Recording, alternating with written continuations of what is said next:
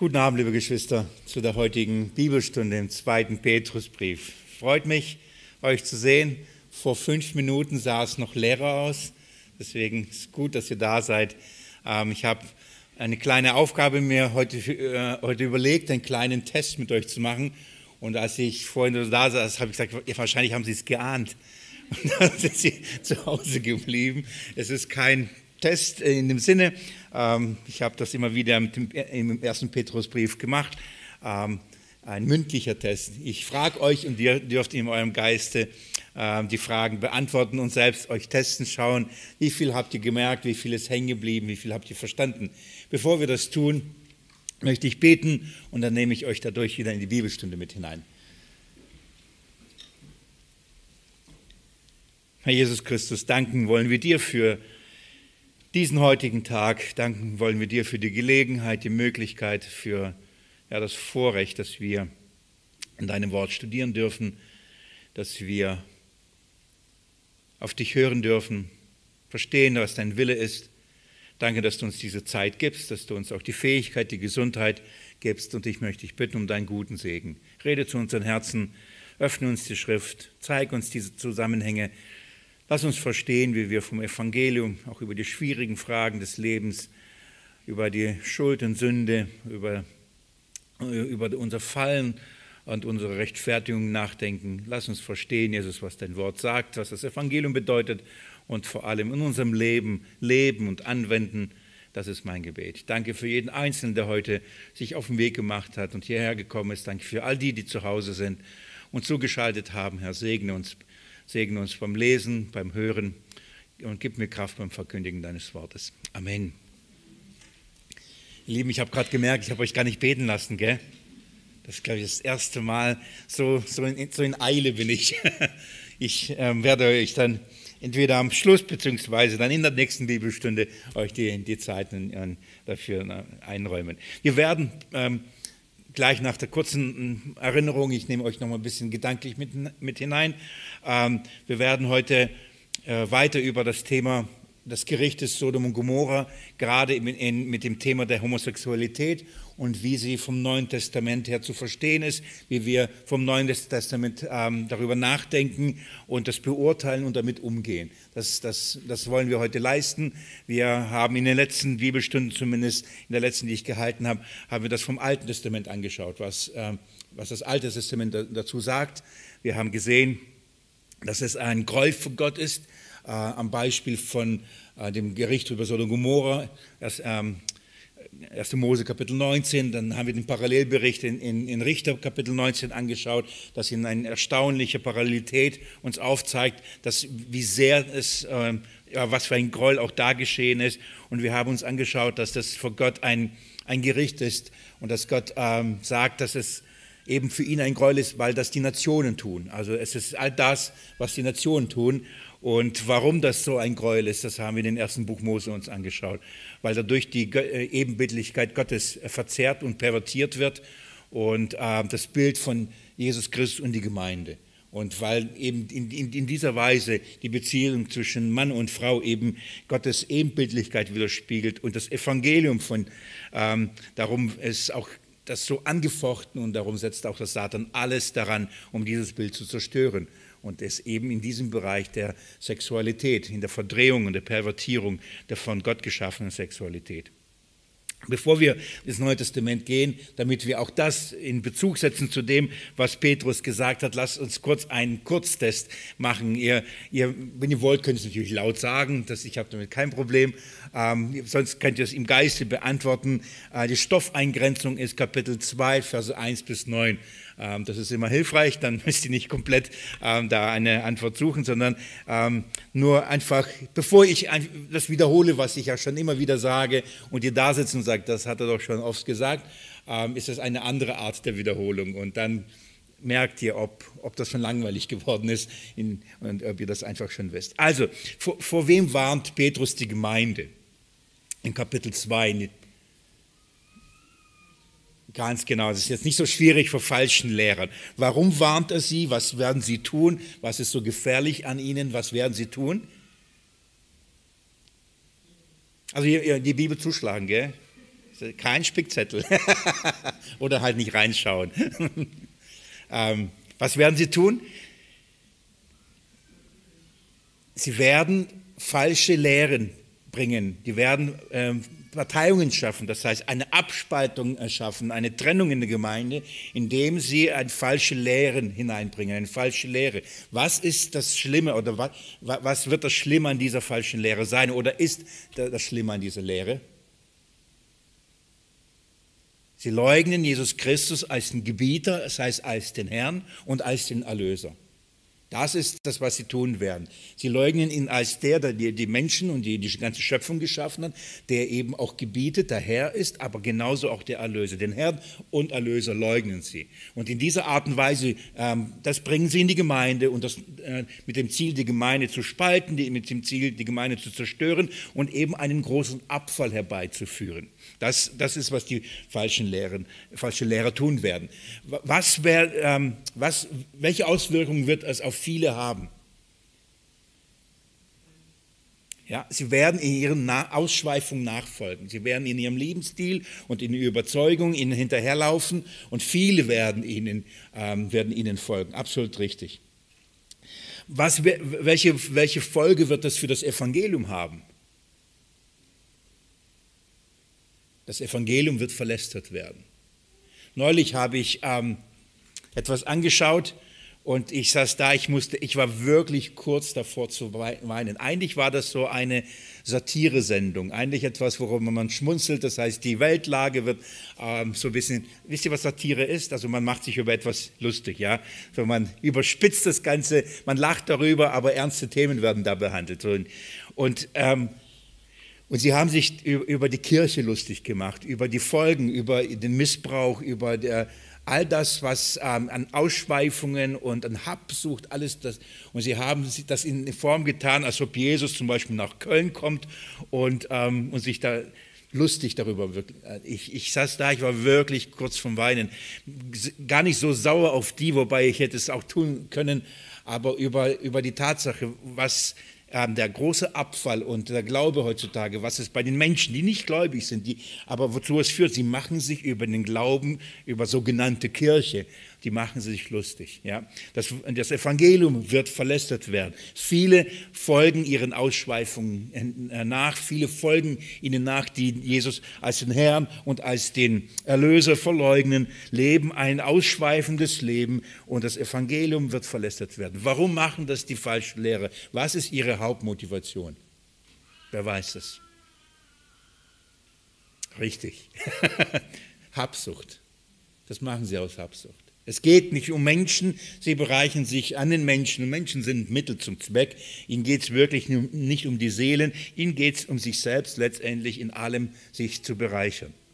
Was wartet auf sie und was wird sicherlich kommen? Das Gericht. Jetzt spätestens hier habe ich euch wieder. Genau. Was definitiv kommen wird, es ist das Gericht. Welche drei Beispiele gebraucht Petrus, um die Gewissheit dass, äh, uns zu betonen, dass das Gericht kommt? Das Gericht über die Engel, das Gericht über die alte Welt und Sodom und Gomorra. Richtig? In dieser drei. Für was, äh, was drei, äh, jeweils an diesen drei Gerichten werden, werden uns drei Prinzipien deutlich gemacht. Was wird an dem ersten Gericht für ein Prinzip deutlich gemacht? Also an dem Gericht von an den Engeln. Jetzt wird es ein bisschen kniffliger. Äh, die Frage ist ein bisschen schon präziser. Was will die, Petrus oder das Wort Gottes uns ähm, für ein für ein geistliches äh, Prinzip aufzeigen an diesem ersten Gericht. Vom Höheren zum Niedrigen. Könnt ihr euch noch erinnern? Das heißt, wenn Gott die Engel nicht verschont hat, die gesündigt haben, dann wird er auch die falschen Lehrer nicht verschonen, die auf der Erde sind. So, das ist das erste Prinzip gewesen. Was ist das Prinzip bei, ähm, bei der alten Welt? Vom Großen aufs Kleine.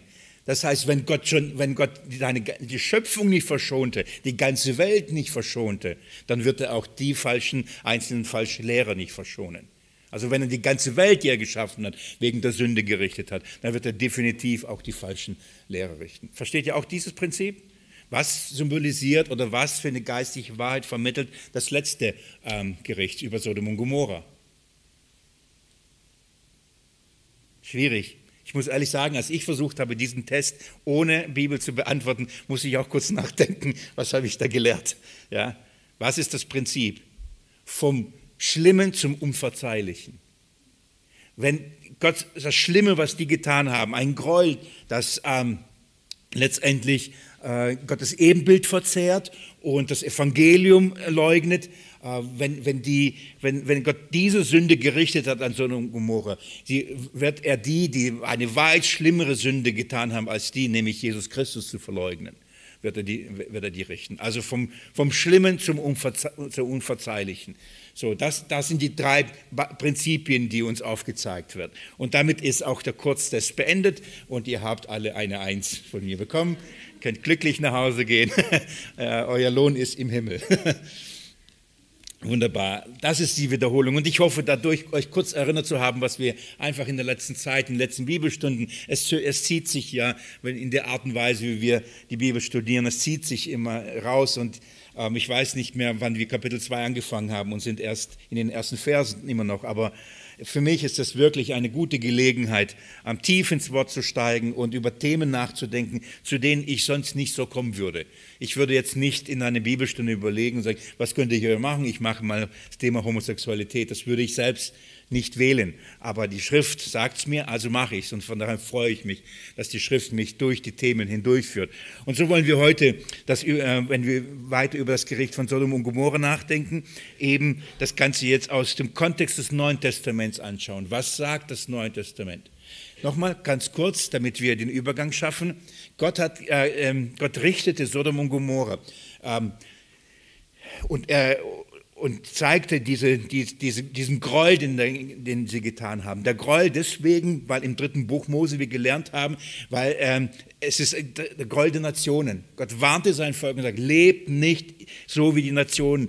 Aus diesem Grund werde ich sie aus dem Land tilgen. Warum? Weil sie das Land äh, äh, verunreinigten durch ihre Übeltaten, durch diesen Lebensstil, durch die Art und Weise, wie sie gelebt haben, haben sie das Land unrein gemacht. Und dazu gehörte, ihr, ihr erinnert euch, welche Sünden alle dazugehören. Dazu gehörte, gehörte eben auch, dass ein Mann nicht bei einem Mann schlafen soll wie bei einer Frau und eine Frau nicht bei der Frau wie bei einem Mann. Ähm, neben vielen anderen Gräueltaten eben auch. Und ähm, der Grund nochmal, dass äh, die Ebenbildlichkeit Gottes, Gott schuf den, ähm, den Menschen als Mann und Frau und nicht als Mann und Mann und nicht als Frau und Frau, sondern als Mann und Mann. Und der Teufel setzt alles daran, ähm, die, die Ebenbildlichkeit Gottes zu verzehren, zu, zu, zu stören. Und das zeigt sich eben in der Art und Weise, wie Menschen zusammen leben. Wer, wer das nochmal vertiefen möchte, sich erinnern möchte, könnt ihr gerne nachhören. Es ist alles da. Wir gehen jetzt ein, ein weiter und wir müssen das jetzt vom Kontext des Neuen Testaments betrachten. Warum das Alte haben wir uns angeschaut und das mag vielleicht der eine und der andere sagen, ja, äh, vielleicht hast du recht, aber äh, das ist ja Altes Testament. Und wir leben ja nicht mehr im Alten Testament, wir leben doch im Neuen Testament und da ist ja Gnade.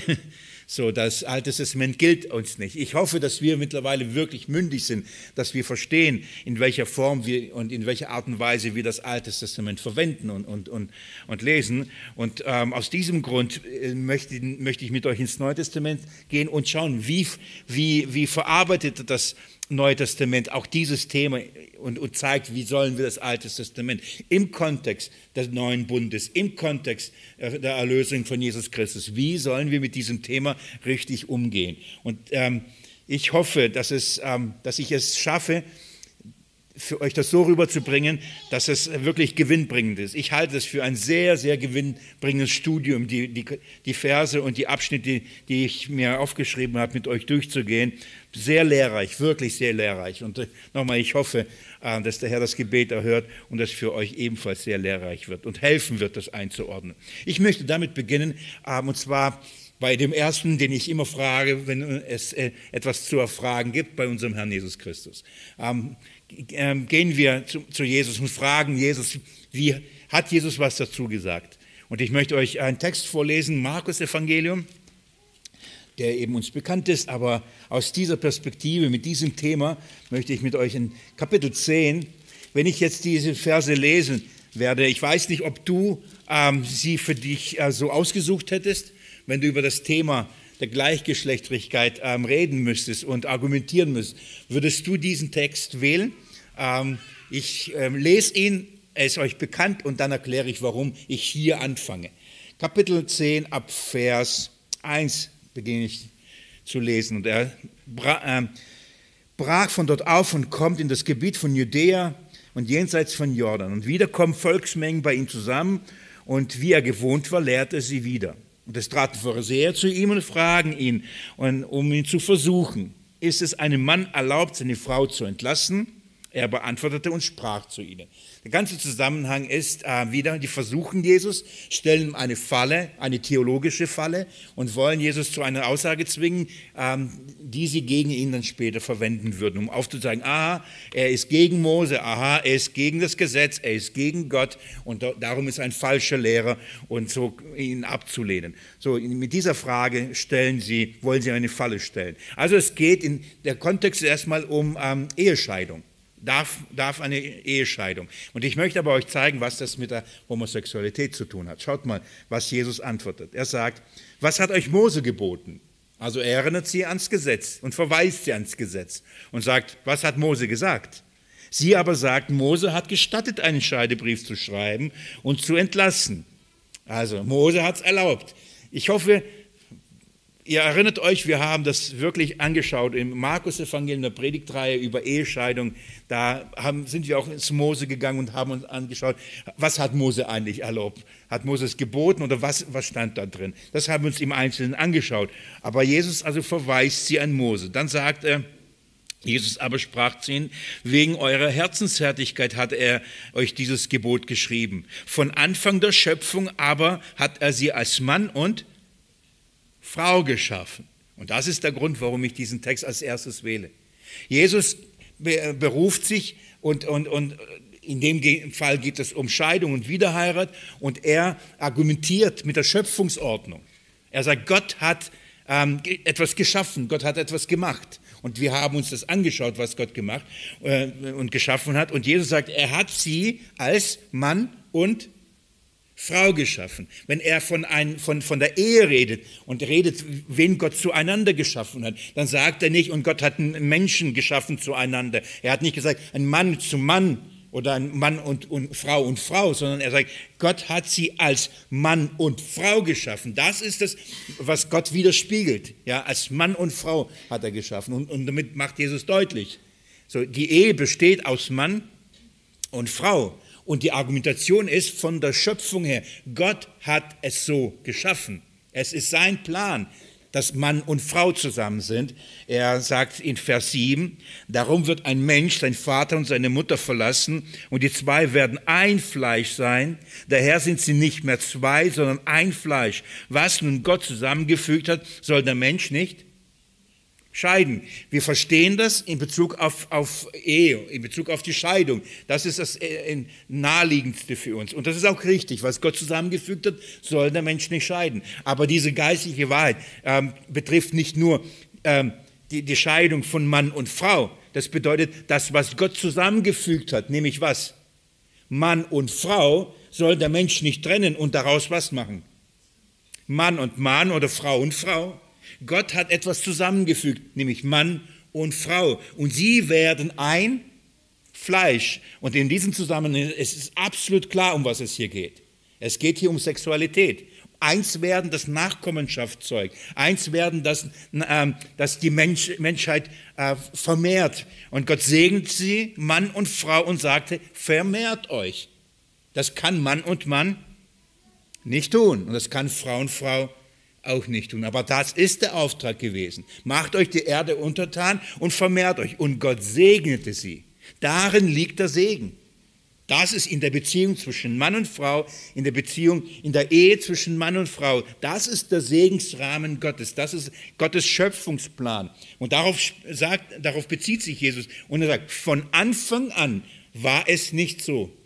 Seit dem Sündenfall ist vieles nicht mehr so wie von Anfang an. Vieles ist zerstört, korruptiert, pervertiert. Und das ist ja, was der Teufel getan hat und tut von Anfang an. Darum greift er auch die Eva von Anfang an an und spaltet und, und trennt das, was Gott zusammengefügt hat, vom Adam. Da steckt viel von dieser List, viel von dieser Strategie, die Ebenbildlichkeit zu zerstören.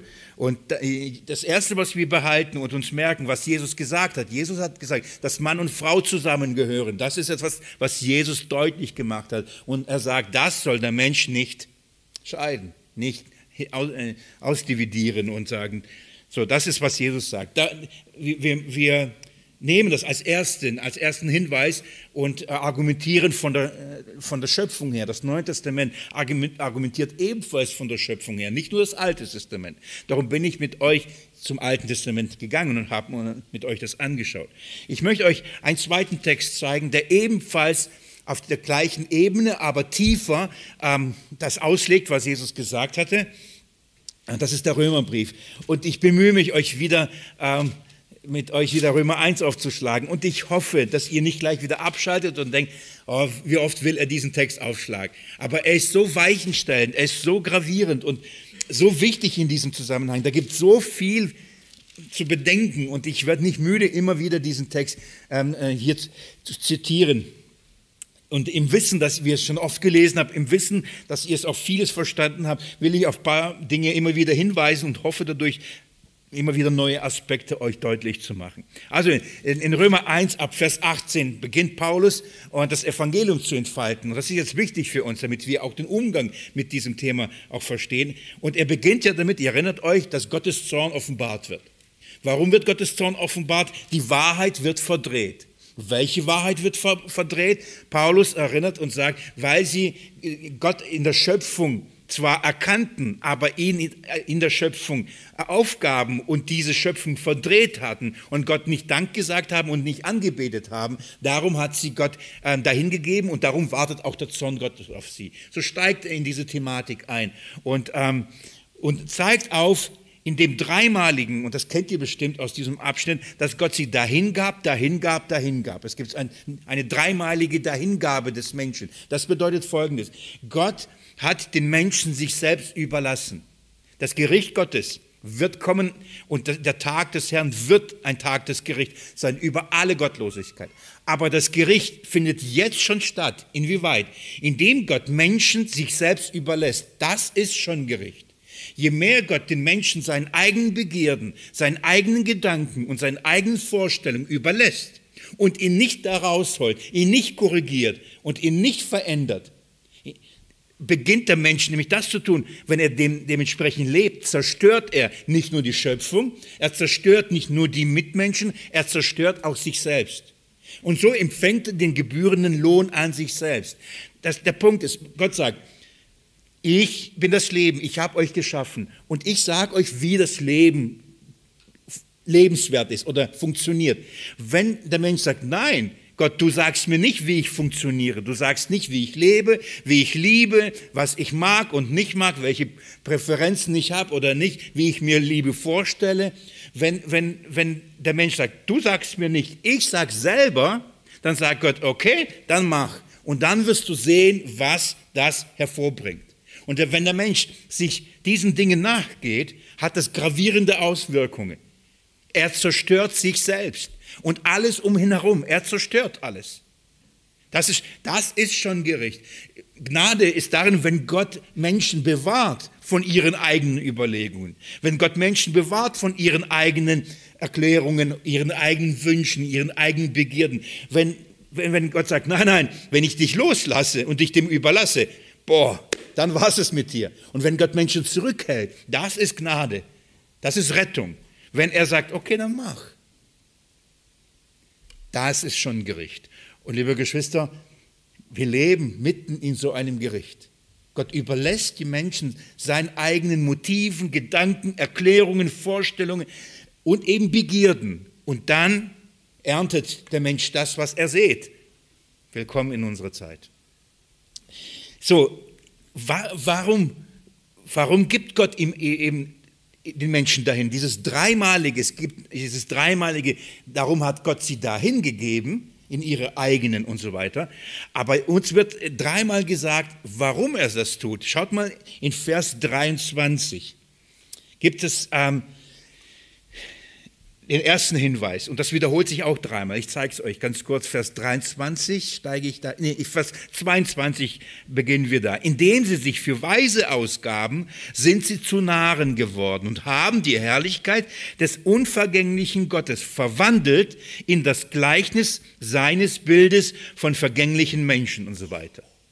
Okay? Merkt euch das, was da steht? Jetzt lest mir mit mir Vers 25. Sie, welche die Wahrheit Gottes in die Lüge verwandelt und dem Geschöpf Verehrung und Dienst dargebracht haben, statt dem Schöpfer. Und jetzt Vers 26. Deswegen hat Gott sie dahingegeben in schändliche Leidenschaften, denn ihre Frauen haben den natürlichen Verkehr in den unnatürlichen Verkehr verwandelt. Spürt ihr, worauf ich hinaus möchte? Was, was taucht hier dreimal auf? Verwandelt. Die Menschen haben etwas getan. Sie haben verwandelt. Die haben verdreht. Die haben umge umgedreht. Die Wahrheit Gottes, die Wahrheit des Schöpfers, haben sie in eine andere Wahrheit verwandelt. Die haben Gottes Gedanken, Gottes Plan, Gottes Schöpfung, sie haben sie verdreht, pervertiert, verwandelt. Was haben sie verwandelt? Genauso wie dreimal dahingegeben. Der Grund dafür, sie haben etwas verwandelt. In, in dem Sinne, kein kein Hokuspokus-Verwandlung, kein Zaubertrick, sondern sie haben das, was Gott gemacht hat, umgedreht und zu etwas anderem gemacht. Und darum hat Gott sie dahingegeben. Was, was haben sie verwandelt? Lasst uns nochmal das anschauen, Vers 23. Und haben die Herrlichkeit des unvergänglichen unvergänglichen Gottes, verwandelt in das Gleichnis eines Bildes von vergänglichen Menschen, von Vögeln und äh, vierfüßigen und kriechenden Tieren. Und darum hat Gott sie dahin gegeben, in ihre Begierden, ihre Herzen in Unreinheit, ihre Leiber untereinander zu schänden. Sie, welche die Wahrheit Gottes in Lüge verwandelten. So, nochmal, was ist das Erste? Was haben sie verwandelt? Sie haben Gottes Bild Gott als den Schöpfer, statt ihn anzubeten und ihm Dank zu geben, haben sie angefangen, das anzubeten, was Gott gemacht hat, nämlich die Schöpfung. Das heißt, sie haben das Bild Gottes verwandelt. Das ist die Strategie, das ist, was der Teufel will, das Ebenbild Gottes verwandeln. Darum, ich hoffe, ihr versteht, warum ich euch dahin führe, warum ich in 1. Mose war und euch gezeigt habe, was das Ebenbild Gottes ist und warum diese Sünde auch vor Gott so ein Gräuel ist. Die Menschen haben die Ebenbildlichkeit Gottes verwandelt und haben daraus ähm, ein, sind vom Schöpfer zum Geschöpf gekommen und haben daraus ihren Gott gemacht. Was bedeutet ein Gott gemacht? Sie begehen, äh, beginnen und nicht beginnen, sondern sie beten eben die Schöpfung an. Sie beten sich selbst an, die beten das, was sie sehen, sie beten das, von, von was sie leben. So, sie beten Sonne, Mond und Sterne an, sie beten ähm, die Tiere an, sie beten äh, die Menschen an, sie beten das Geld an, sie beten das Gold an, sie beten alles an, äh, von was sie leben.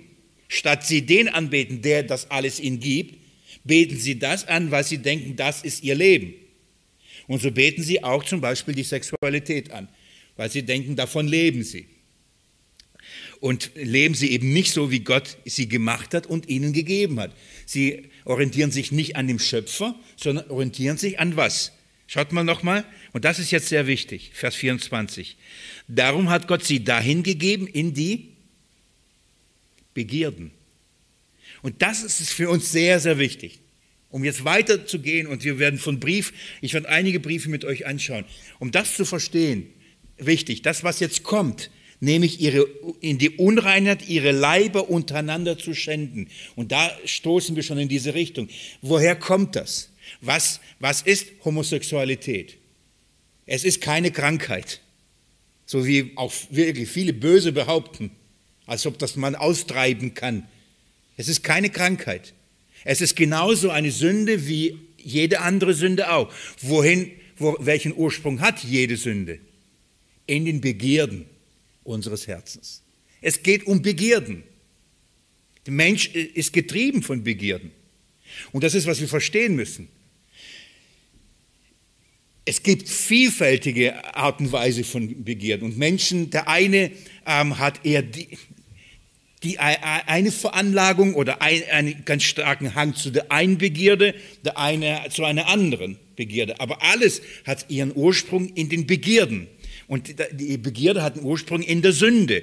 Und die Sünde hat äh, sein Wirken im Fleisch, in der alten Natur. Die, die, Paulus beginnt um aufzuzeigen, dass die Menschheit durch den Sündenfall gefallen ist und dass ihr Fleisch voller Begierden ist. Und in, in diesen Begierden leben sie so und wenn sie sie ausleben, äh, zerstören sie die Ebenbildlichkeit Gottes. Sie, sie leben in einem Gräuel, das nicht in der An Anbetung, sondern im, im Gegenteil, im Lästern äh, des, äh, des Schöpfers Gottes ist, weil sie genau das Gegenteil ist. Genau, es ist eine Pervertierung. Es ist ein Schlag ins Gesicht und das ist äh, die Strategie des Teufels. Um, um damit richtig umzugehen, nicht nur im, im Kontext des Evangeliums, genauso auch im Umgang damit, müssen wir, wie bei allem, auch in diesem Bereich, wir müssen damit das so betrachten, wie wir alle anderen Begierden auch betrachten und damit genauso umgehen, wie wir mit anderen allen Begierden auch umgehen. Das ist ähm, keine Sonderkrankheit unter den Menschen. Das ist es nicht. Es ist eine Begierde. Der eine kommt nicht los vom, von der Spielsucht. Der andere kommt nicht los von oder ihn treibt Alkohol oder Drogen oder was weiß ich. Der, den anderen ähm, Habsucht ähm, in Begierde von, von Reichtum. Den anderen weiß, weiß ich, die Liste könnte ich ja wieder euch ein paar vorlesen, die Bibel kennt ein paar, ich werde auch ein paar euch vorlesen, was alles in Begierden, aus den Begierden entspringt. Und genauso auch hier ähm, ist, ist das eine Begierde. Und wenn wir das nicht begreifen, dass das eine Begierde ist, werden wir damit nicht richtig umgehen und auch mit Menschen damit nicht richtig umgehen, die auch mit diesen Begierden zu kämpfen haben. Was, was aber jetzt an dieser Stelle wichtig ist, sage ich das jetzt schon? Ich sage es jetzt schon. Wenn man das aber nicht versteht, dass es eine Begierde ist und sagt, das ist doch nicht schlimm, wenn man die Begierden als nicht Sünde erklärt, was brauchst du nicht? Erlösung. Das ist so entscheidend, um nicht nur damit, sondern grundsätzlich mit Begierden und mit dem, wenn wir oder wenn falsche Lehrer kommen und sagen, ja, das ist keine Sünde, das ist eine natürliche Veranlagung und das ist normal, das ist gut, das ist sogar Gott gewollt. Wenn man diesen Weg geht und wenn falsche Lehrer die Ausschweifung, in denen sie leben, es für, für gut erklären, und sagen, das ist richtig und sogar, sogar von Gott gewollt und das ist Liebe und was weiß ich. Wisst ihr, warum die, die, warum die Verführung da so schlimm ist? Wer, wer wird gerettet werden? Wer wird gerettet werden? Wie kommt man in das Reich der Himmel? Wie kommt man in das Reich Gottes? Was hat Jesus gesagt? Markus Kapitel 1, Vers 15, 16. Tut Buße und glaubt an das Evangelium. Über was Buße tun? Über unsere Sünden, über unsere Begierden, über unser Fleisch. Wenn wir äh, ähm, und, und was glauben? Dass Jesus dafür gestorben ist.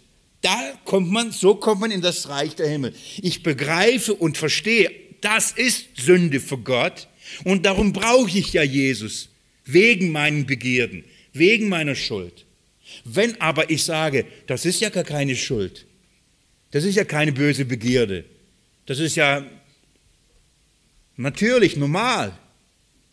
Und, das nicht, und wenn Menschen das nicht als Sünde erkennen und, in, und verstehen und annehmen, was werden sie nicht tun? Die werden nicht Buße tun. Wenn sie nicht Buße tun, was werden sie nicht erfahren? Erlösung. Sie werden keinen Anteil haben am Reich Gottes. Verstehen wir die Verführung? warum die falschen Lehrer das tun, was der Teufel für eine Strategie verfolgt. Wenn er die Sünde verharmlost, wenn er die Sünde so, so darstellt, als das eben eben keine ist, dann, dann steckt das, das, das Kalkül dahinter, dass Menschen eben auch nicht Buße tun dafür, weil sie das ja auch nicht als falsch empfinden werden, werden sie in ihren Sünden sterben. Dann werden sie in ihren Sünden sterben. Das, ist, das macht so gefährlich.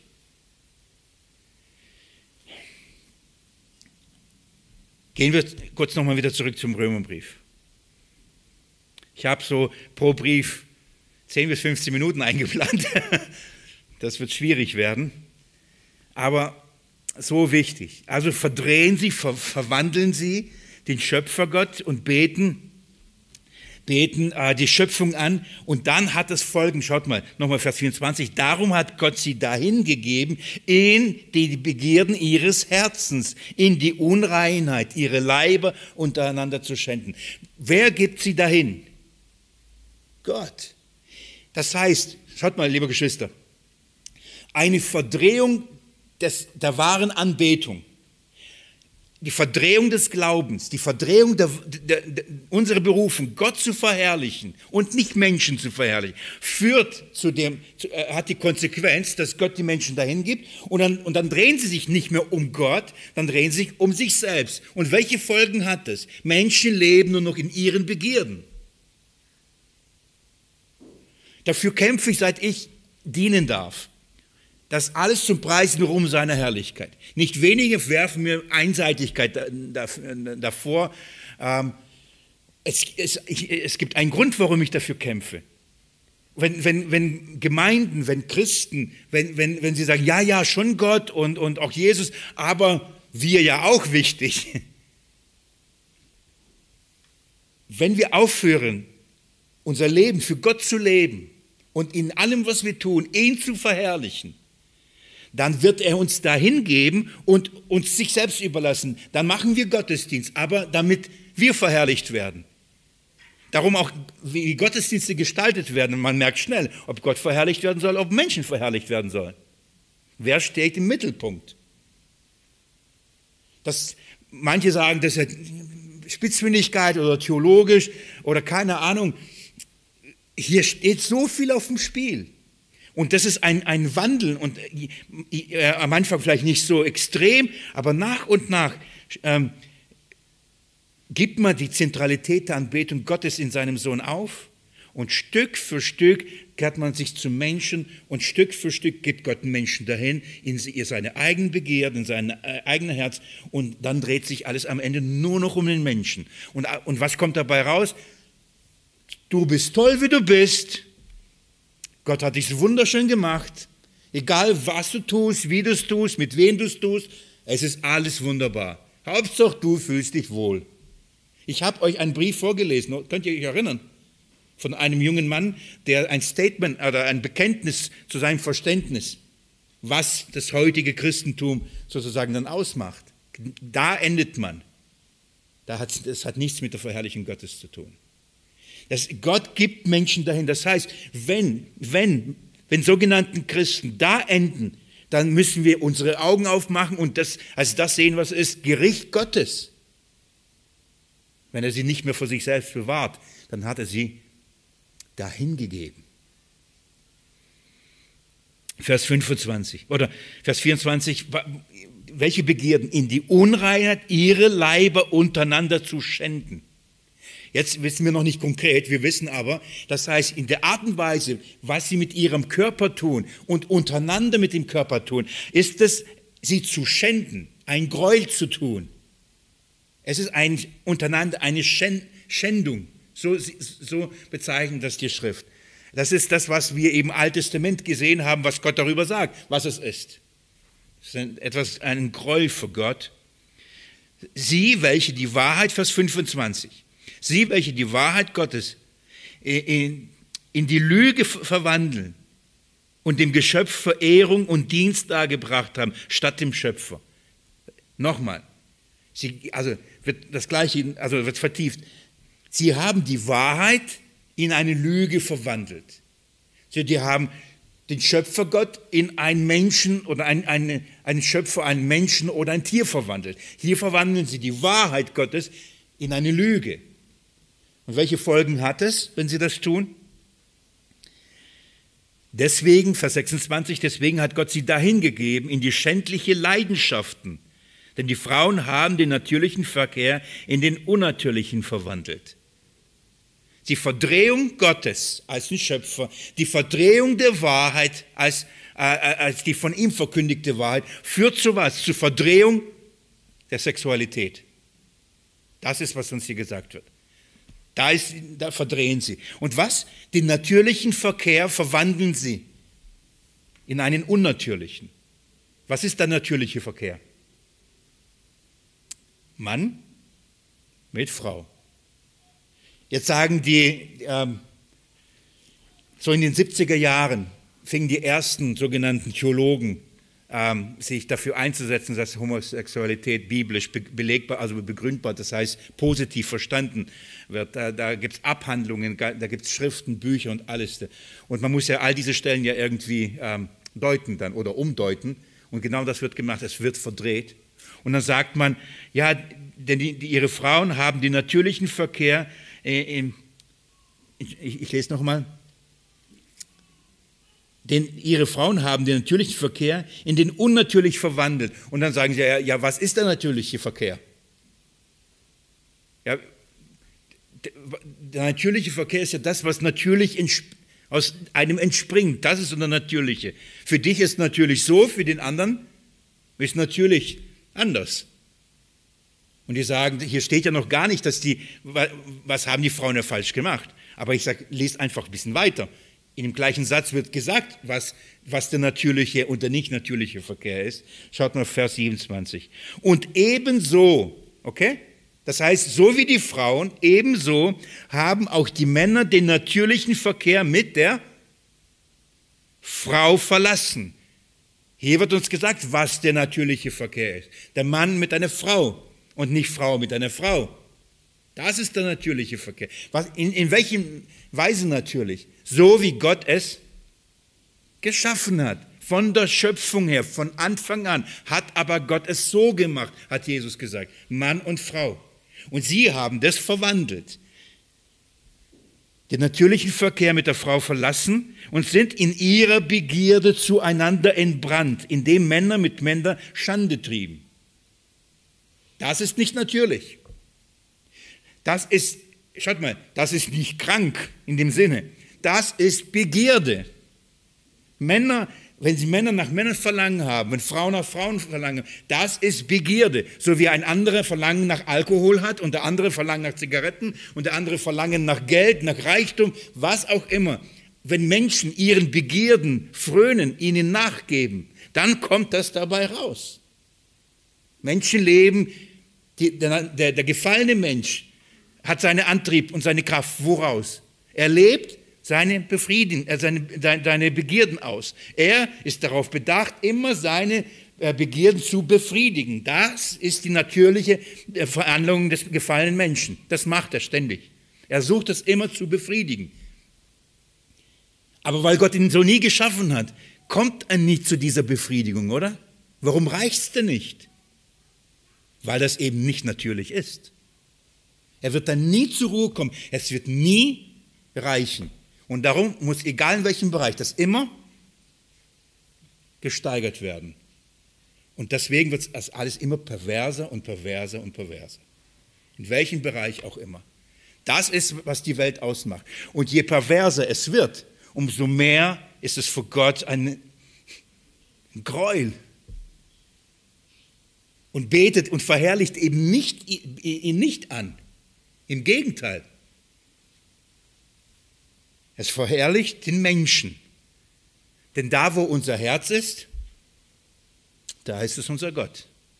Das heißt, wenn unser Anliegen ist, mich selbst, mir selbst das zu geben, mich selbst zu befriedigen, indem ich meine Begierden stille, dann drehe ich mich permanent um mich herum. Das ist kein Gott wohlgefälliger Lebensstil. Dazu hat Gott uns nicht geschaffen. Er hat uns geschaffen, damit wir zum Preisen Ruhm seine Herrlichkeit. Darum wurden wir geschaffen. Und der Satan hasst das. Also setzt er alles an beim ersten Menschen, dass der Mensch sich nicht um Gott dreht, sondern nur um sich selbst dreht. Und dabei dreht er sich eigentlich um ihn. Gucken wir mit mir das noch ein bisschen weiter an. Vers, 27, äh, Vers 28. Und wir es nicht für gut fanden, Gott in ihrer Erkenntnis festzuhalten hat Gott sie dahin gegeben, in den verworrenen Sinn zu tun, was sich nicht geziemt. Jetzt lese ich euch, was sich nicht geziemt, was ein verworrener Sinn ist. Das heißt, ein Denken vom Menschen, das von Gott aufgegeben ist. Wenn Menschen sich, sich selbst überlässt und wenn Menschen ihren eigenen Gedanken hinterherlaufen und das tun, was sie für richtig halten, dann sagt Gott, ich zeige euch, was dabei rauskommt. Schaut mal Vers 29. Erfüllt mit aller Ungerechtigkeit, Bosheit, Habsucht, Schlechtigkeit, voll Neid, Mord, Streit, List, Tücke Verbreiter übler Nachrede, Verleumder, Gotteshasser, Gewalttäter, Hochmütige, Prahler, Erfinder böser Dinge, den Eltern Ungehorsame, Unverständige, Treulose, ohne natürliche Liebe, Unbarmherzige. Eine kleine Liste, ein kleiner Auszug. Menschen, die von Gott nicht bewahrt werden in ihrem Denken, die von Gott nicht erneuert werden in ihrem Denken.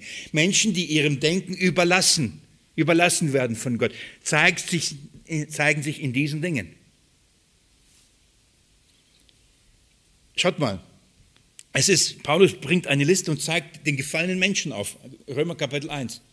Womit beginnt er? Und das ist äh, interessant und ich denke nicht unwichtig.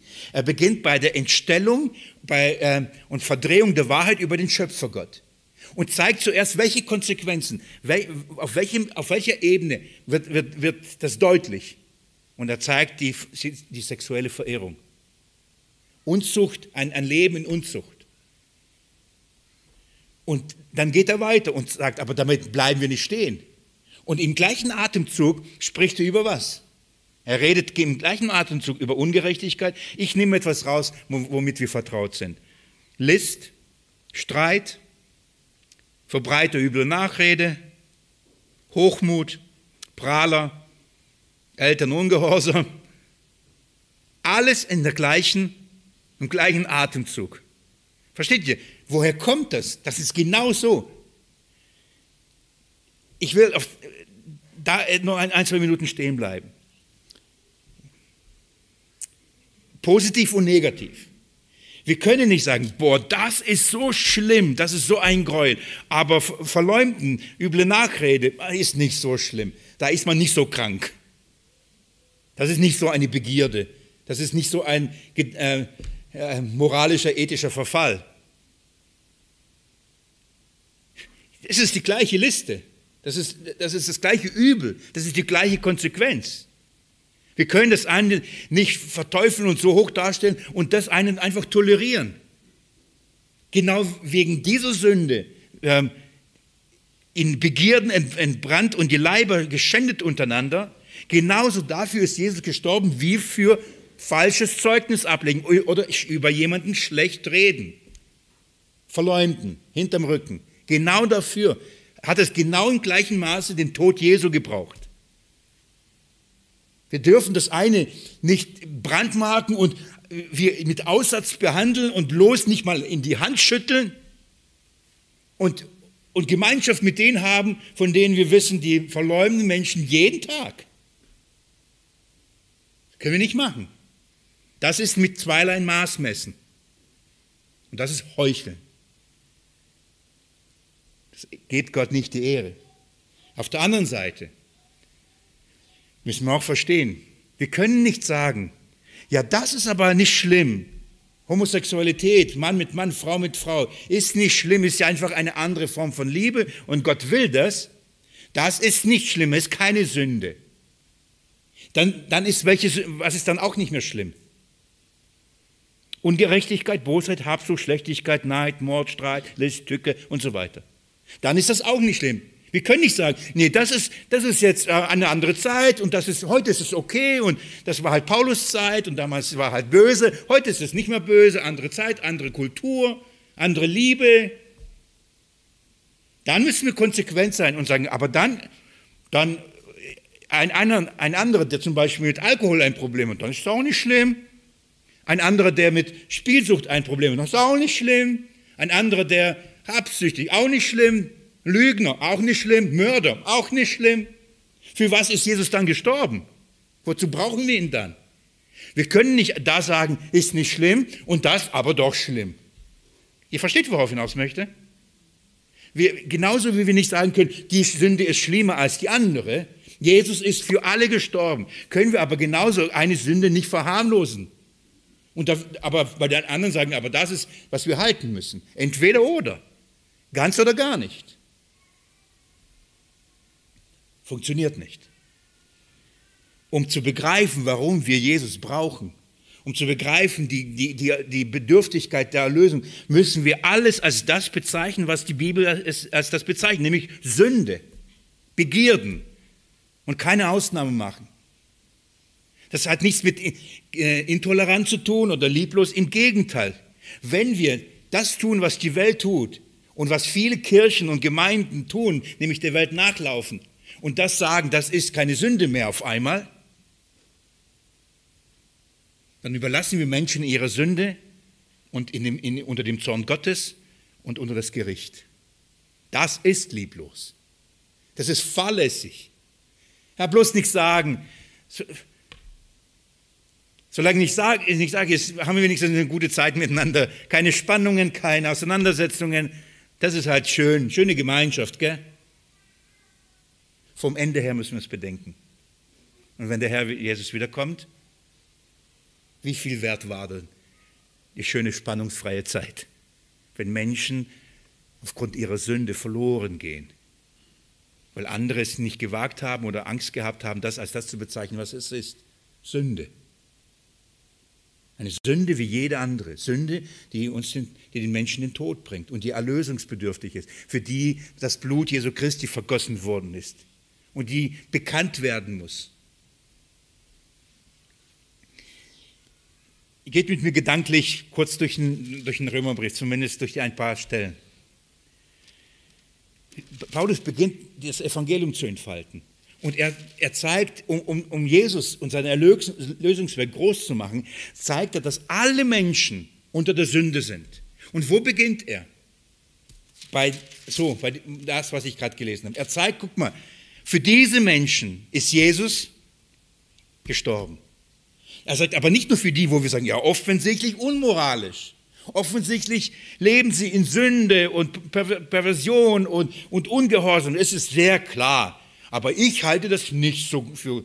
Nein, nein, Homosexualität ist schlecht. Mord ist schlecht. Schaut mal Kapitel 2, was Paulus dann schreibt. 2, Vers 1. Darum bist du nicht zu entschuldigen, Mensch, jeder, der da, der da richtet, denn worin du den anderen richtest, verdammst du dich selbst. Denn du, den du richtest, tust dasselbe. Nachdem Paulus den unmoralischen, gefallenen Menschen für verdammt hat und aufgezeigt hat, Gottes Zorn ist über dem, richtet er jetzt all die, die Moralisten, die sagen, ja, ja, ich finde Lügen auch schlecht. Ja und? Nur weil du das schlecht findest, heißt noch lange nicht, dass du gerettet bist. Er zeigt, dass auch diese Menschen genauso Erlösung brauchen, selbst wenn sie in ihrer Politik sagen, gegen, nein, wir begrüßen nicht Homosexualität. Versteht ihr? Aber betrügen und lügen und manipulieren und was das Zeug hält, Menschen töten, umbringen, dann sind sie anscheinend für viele Christen heiliger, nur weil sie aber gegen Homosexuelle, äh, Homosexuelle sind. Sind das die Retter der Welt? Ich, die verdienen genauso den Tod. Wie die und die gibt es keinen Unterschied. Dann gibt es welche, die sagen, naja, die Menschen, die Ethik und moralisch dann noch daherkommen, na, wir sind religiös. Wir glauben an das Gesetz. Schaut mal ab Kapitel 2, ab Vers 17. Wenn du dich aber ein Juden nennst und du dich auf das Gesetz stützt und dich Gottes rühmst und den Willen kennst und prüfst, worauf es ankommt, weil du aus dem Gesetz unterrichtet bist. Und getraust dich, ein Leiter der Blinden zu sein. Du sagst, okay, ich sag euch, was Gott will. Ich kenne das Gesetz. Und maßt dir sogar an, es auszulegen. Ich lese Vers weiter, Vers 20. Ein Erzieher der Törichten, ein Lehrer der Unmündigen, der die Verkörperung der Erkenntnis und der Wahrheit im Gesetz hat, der du den anderen lehrst. Du lehrst dich selber nicht. Was Paulus sagt, selbst wenn du das Gesetz lehrst und sagst, das ist Sünde und so, aber dich selbst nicht lehrst, das heißt unter das Gesetz stellst, was passiert mit dir? Bist du genauso verdammt und schuldig.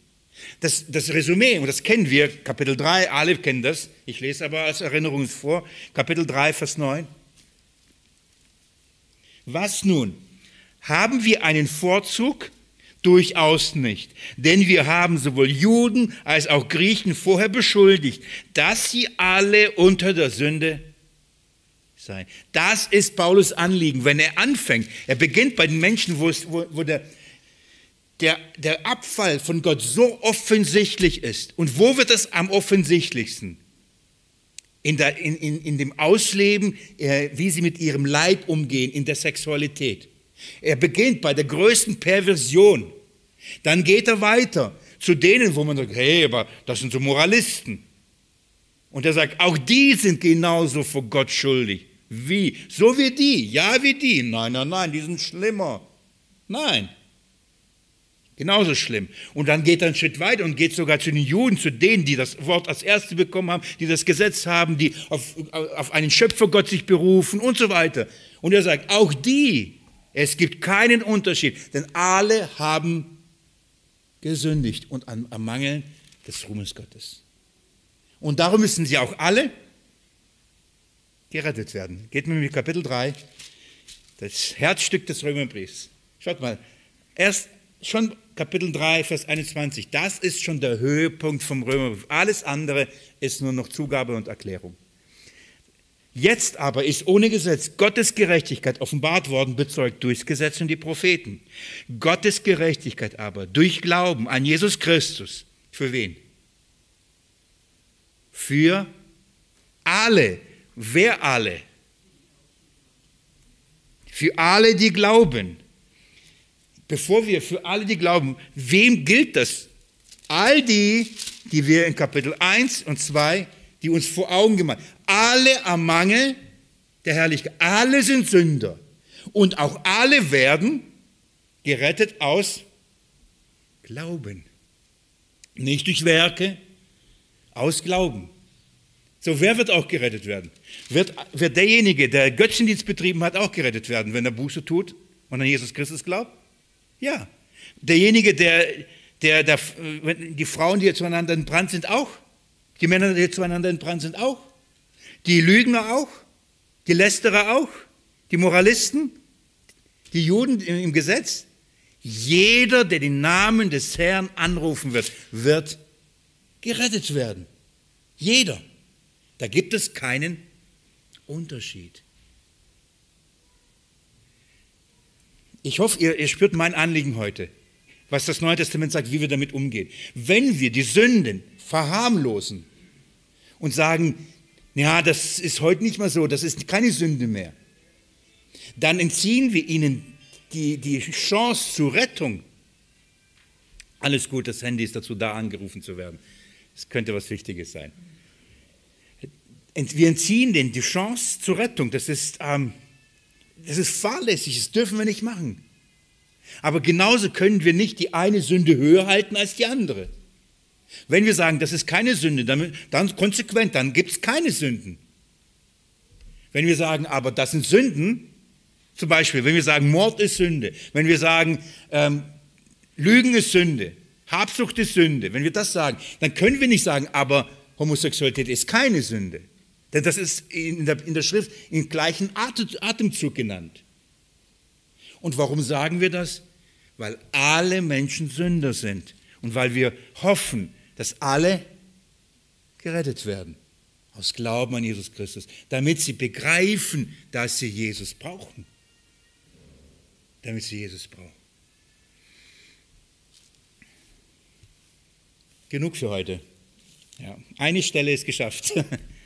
Wir gehen dann in Korintherbrief, wir gehen in Epheser, Galater, Timotheus bis in die Offenbarung und gucken, was sagt das in der Schrift. Und die wird uns noch einiges dazu sagen.